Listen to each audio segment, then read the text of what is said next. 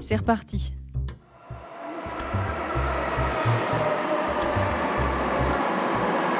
Embarqué. Sébastien, épisode 2.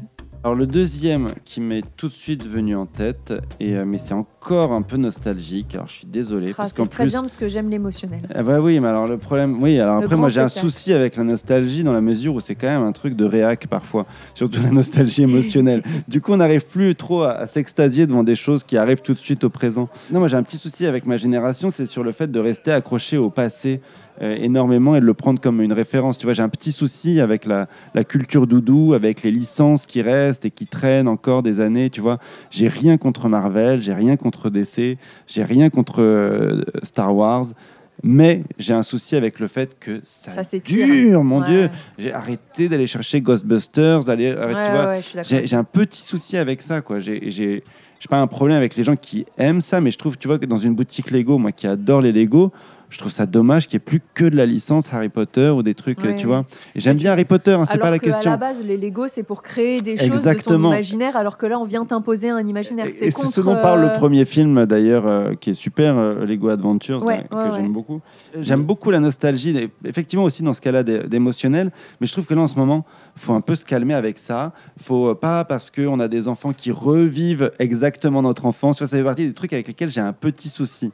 Tu vas faire la, la drague, euh, notamment je pense au, au, au- au- au papa du 35-40 ans, tu vois, de dire Ah, regardez, achetez une super Nintendo Mini à vos gosses, regardez sur la Switch, Ouais. tout ce qui ressort, Ah, regardez, c'est encore Zelda, c'est encore truc. Ouais. Euh, je pense qu'il faut, faut, faut- c'est important, c'est bien. Moi, j'étais ravi de découvrir euh, Tintin euh, euh, quand j'étais petit, et surtout, euh, enfin Tintin en plus. J'ai eu une épiphanie sur Tintin. C'est qu'à un moment Ah. donné, j'étais en train de lire L'oreille cassée à 23 ans, et je me suis dit, mais j'en ai rien à foutre. Mais j'en ai rien à foutre. c'est fou. Toute ma vie, j'étais pensé que j'ai pensé que j'adorais Tintin, mais en fait non, je préférais Black et Mortimer en l'occurrence. Mais euh, mais tu vois, je trouve qu'il j'étais ravi que, que mon père me partage, me transmette Oui, son truc par rapport à Star Wars Tu notamment et mais tu par viens rapport pas à Tintin. imposer, quoi. Non, et à un moment donné aussi, il faut, faut quand même réussir à passer à autre chose, tu vois. Oui, oui. Il faut quand même être attentif à ce qui se passe sur euh, toutes les autres scènes, qu'elles soient euh, musicales, cinématographiques, et, et être attentif, tu vois. euh. Parce que sinon, on va... Enfin bref, on n'a pas à essayer de faire... Le, le vécu, je l'ai déjà dit, n'est pas transmissible, et on n'a pas à essayer de, tu vois, de prolonger une enfance ou, euh, Mhm. ou des choses comme ça. Mais maintenant, je vais pouvoir me contredire. J'ai quand même choisi un deuxième lieu auquel je tiens, mais ça me permet de parler de la géographie d'une manière générale sur ce que je disais sur c'est les humains qui l'habitent qui me touchent, moi. Ouais. Et j'aime beaucoup croiser les gens plus que. Enfin, j'aime beaucoup parce que c'est, c'est- tu sais, quand tu, quand tu vas dans un théâtre, c'est les pièces qui l'ont habité qui font vibrer les murs d'une certaine manière. Et je pense que c'est un peu pareil pour, pour énormément de choses.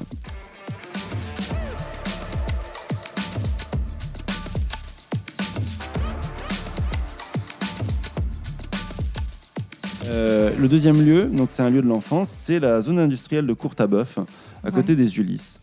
Euh, parce que moi j'ai grandi donc dans une banlieue euh, rurale, donc c'est euh, c'est à une heure de Paris, une heure et demie en voiture, mais en transport en commun c'est à deux heures, deux heures et demie. Pour les Parisiennes et Parisiens, c'est pas du tout Paris. À raison, parce que ce n'est pas du tout Paris, parce que tu as des petits villages de campagne avec des champs de colza, des trucs comme ça, et, euh, et des chèvres au fond de ton jardin. Et euh, pour le reste de la France, bah, c'est un peu Paris quand même Ouais. Parce que c'est quelque part à plus ou moins plus, 50-60 ouais. km du périph. Mais en termes de vie, ça n'a rien à voir. Le fait est que tu peux aller faire du vélo euh, dans les bois et tu te balades parce que tu es vraiment en race campagne. Mais le fait est que quand tu vas chercher un peu de, divertissement, eh ben, tu tombes vite en zone industrielle. Et moi, il y a une zone industrielle que j'aimais beaucoup, c'était celle de Courtabœuf, parce qu'il y avait euh, le cinéma des Ulysses, parce que dans le, dans le, euh, aux Ulysses, tu avais donc là où j'ai découvert bah, énormément de choses. Et puis en plus, j'avais vraiment des goûts de merde à l'époque, donc j'allais, j'emmenais toujours voir euh, Spawn, j'allais voir euh, Street Fighter, vraiment, je voulais voir les pires films, et si possible plusieurs fois d'affilée. Tortue Ninja 2 et 3, enfin, tu vois, vraiment le pire. Moi, j'adorais Robocop 2, enfin, j'avais vraiment ce genre de goût-là. Après, je suis devenu plus pointu dans ma cinéphilie, mais le fait est que je trouvais que les suites, c'était forcément mieux, tu vois. Et en fait, pas forcément. Euh, donc, il y avait le cinéma, il y avait le premier McDo où je suis sorti tout seul avec mes copains et qu'on allait voir Toy Story, et il y avait la tête dans les nuages, euh, qui n'existe plus maintenant. Il en reste une à Paris. nuage à Paris Il en reste une boulevard des Italiens à Paris, mais il y en avait plusieurs en France.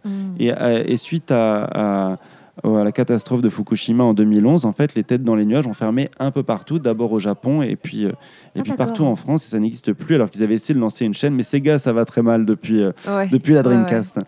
Alors que c'est une super, euh, enfin c'est une super boîte quoi, qui a quand même beaucoup d'humour sur elle-même et qui a fait des, des jeux pas possibles. Ouais. Et donc quand il y a une salle d'arcade, tu vois, en plus de tout cet endroit qui proposait déjà la criée, euh, le Buffalo Grill, enfin il y avait vraiment, c'était vraiment le bonheur des enfants, le tout posé sur un parking, Oui, tu tout. vois. Oui, au même Mais t'as tout même endroit. Ouais, ouais, c'est ça.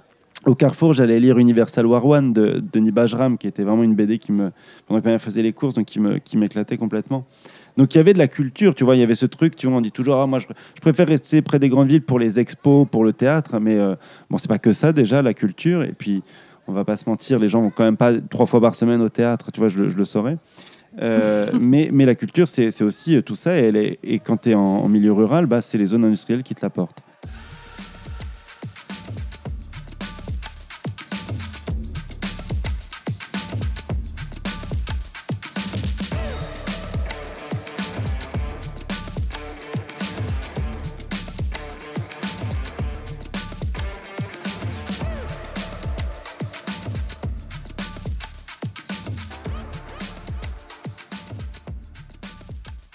À quoi ressemble la. Est-ce que c'est une zone industrielle classique euh, où tu avais ton parking central et puis tout autour La même tout que ça, partout. Ouais. La même que tu vois à l'entrée des villes, la même que tu vois à l'entrée de Royan, la même que tu vois à l'entrée de Poitiers, la même que tu vois, euh, tu vois, tu- tu- tu- tu- la zone industrielle quoi. Ouais. Il y en a une à Maurepas, il y en a énormément euh, en Île-de-France, mais il y en a- il y, en a partout et c'est toujours la même. Il fonctionne toujours de la même façon. Mais euh, c'est moche, c'est horrible. Souvent ça se fait à la place de champs euh, de colza. Donc moi je suis pas très très fan des paysages de champs.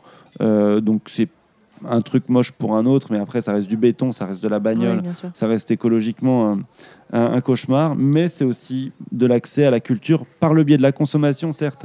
Mais en vérité, tu vois, quand tu n'as pas beaucoup de thunes, tu trouves des machins. Tu sais, euh, tu sais que si tu que la thune pour te faire euh, le McDo plus le cinéma, et tu as des offres quand tu es mineur, si pour peu que tes parents t'aient emmené là-bas, eh ben, tu peux aller lire des bouquins gratuitement chez Carrefour. Eh ben, tu peux aller trouver des jetons sous les bornes d'arcade, exactement, sous les bornes d'arcade euh, des zones industrielles et euh, des, euh, des têtes dans les nuages et, ou d'autres choses hein, d'ailleurs, puisqu'il doit, doit exister de- des équivalents maintenant. Donc tu peux, tu peux quand même euh, t'amuser et t'instruire euh, à bas prix, et ce partout en France grâce aux euh, zones industrielles dans lesquelles tu prends aussi un vrai plaisir à, à être avec tes amis. Oui. quoi. C'est clair. C'est quand même des mercredis après-midi. Sur les hein, parkings. sur les parkings, quoi. Et après, oui, c'est des lieux de consommation, c'est des temples de la consommation, c'est atroce, dans tous les films de zombies, on en parle. Mais bah, quand c'est l'endroit où tu as grandi, où, où tu es né, bah, tu pas le choix et ça fait pas pour autant des mauvais souvenirs.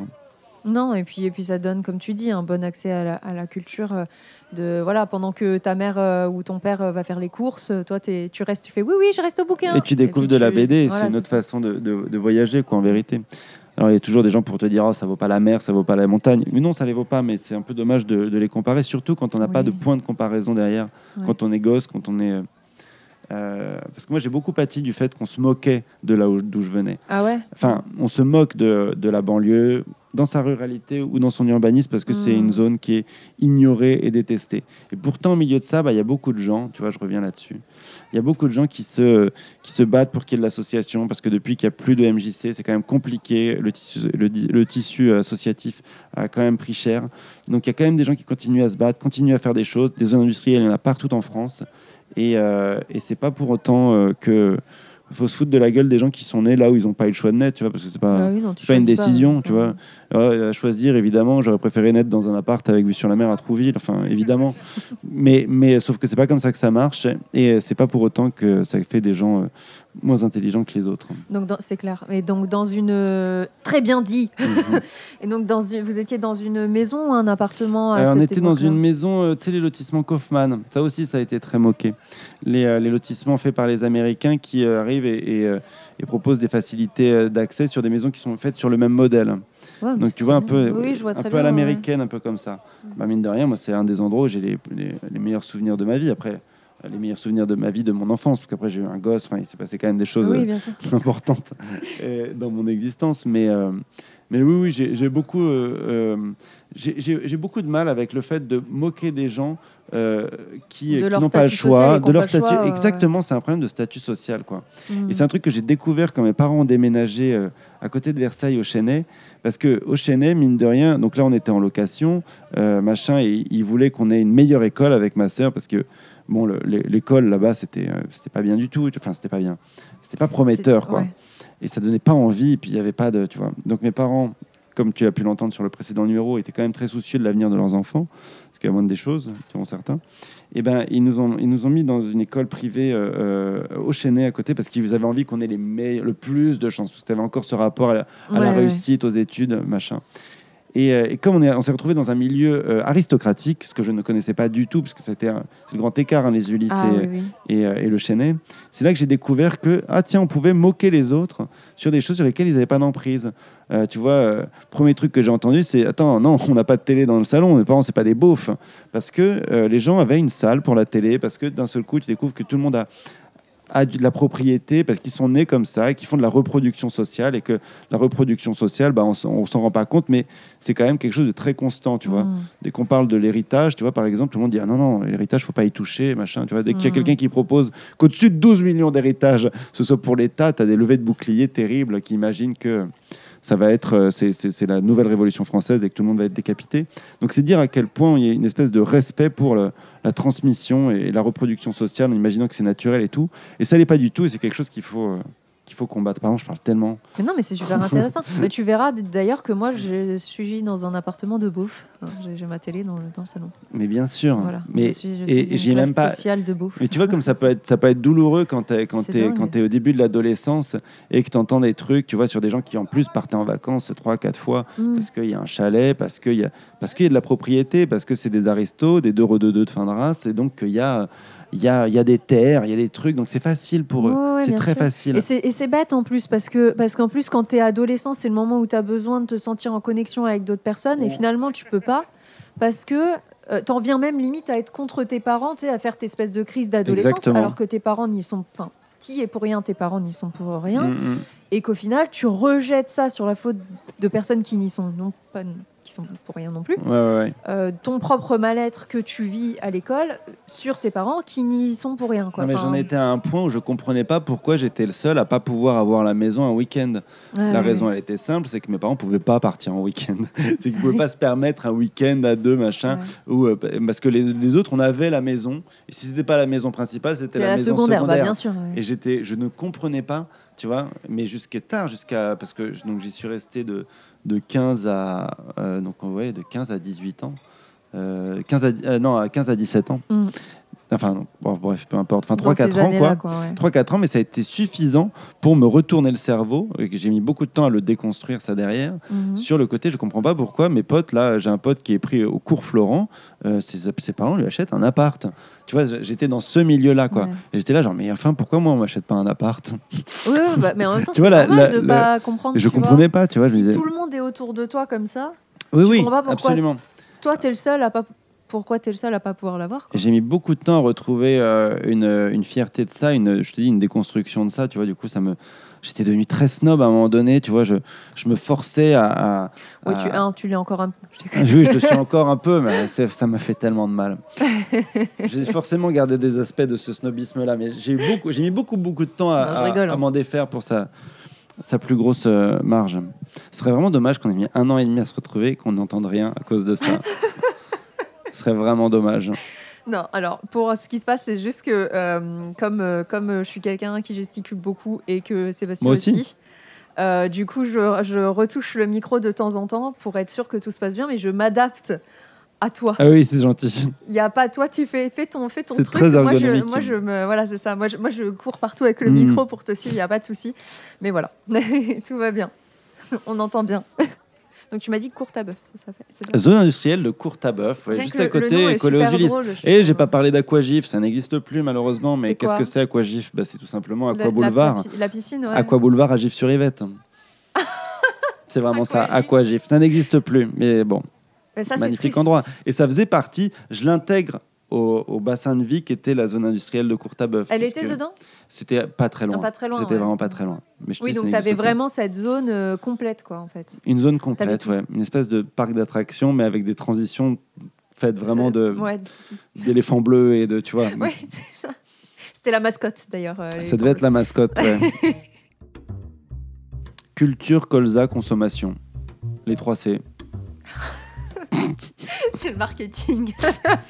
Embarqué est un podcast de Marie Renaud. À suivre. Mais juste, bah, on n'est pas bien là Si, on y est très bien.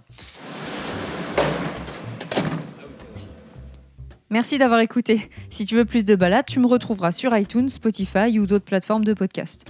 Et si tu aimes ce podcast, la meilleure façon de le soutenir, c'est de mettre un avis 5 étoiles.